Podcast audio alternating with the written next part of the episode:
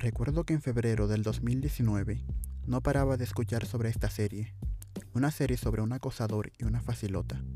Una historia de un tipo que se obsesiona con una chica y luego de otra y de otra y de otra.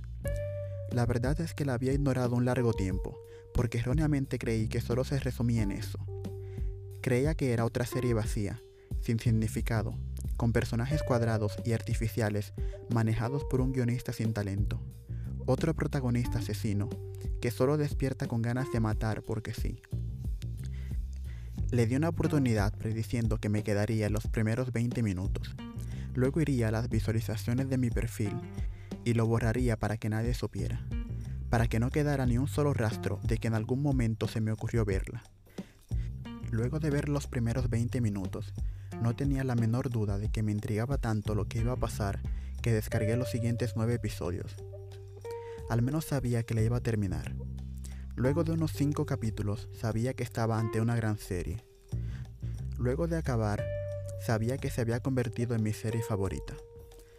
Antes de que me escriban diciéndome que poco sabes de series, o acaso no has visto a Breaking Bad, o hay miles mejores, repito, es mi serie favorita.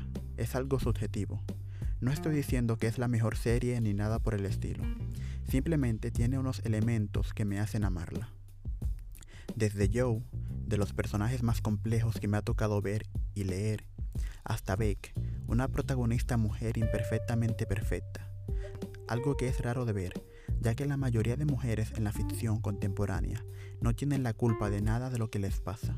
Son perfectas, ángeles, excusadas una y otra vez por el guion.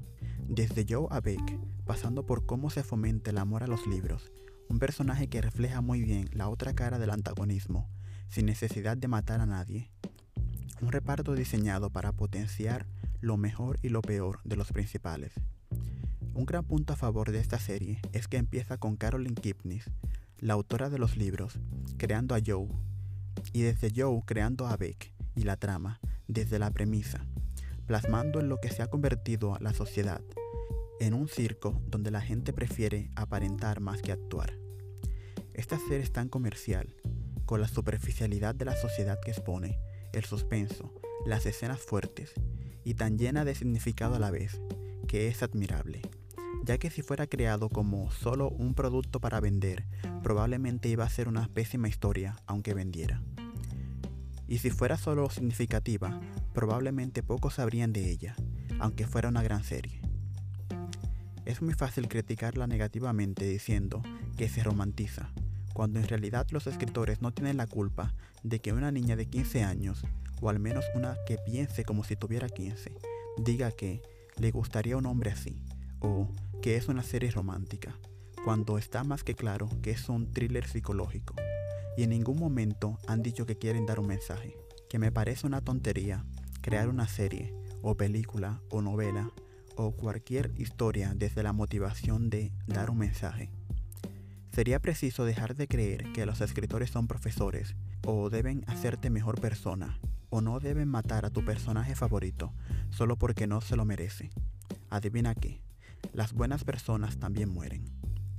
Lo más penoso no es solo querer dar un mensaje con tu serie, es aún peor el hecho de hacerlo tan mal que provoques el efecto contrario. Y aún más que eso, es limpiarte las manos y no aceptar tu fracaso.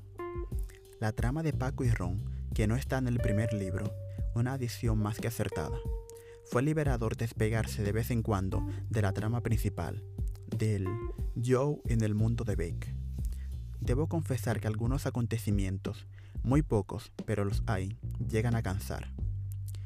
La temporada está demasiado enfocada en Beck, Beck y sus amigas, Beck y sus pretendientes, Beck y su familia, que, por cierto, le dedican un capítulo casi completo, que no es que estuvo mal, pero al final si no íbamos a saber nada más sobre esos personajes, si ya no volverían, ¿para qué? ¿Cuál es el sentido de indagar tanto en ello? No nos interesa el embarazo, ni siquiera nos interesan ellos.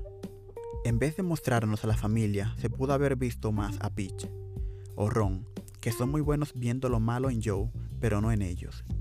Me parecieron dos personajes súper interesantes y en los que se pudo explorar más. Están bien construidos y por eso quise ver más de ellos. Es un riesgo para las series tener tan pocas tramas secundarias y que las pocas que tengan las muestren solo como dos minutos por capítulos. Hay una gran posibilidad de aburrir al espectador. Yu logra sobrevivir y mantener la vista en la pantalla gracias a que los personajes con el rol protagónico son geniales.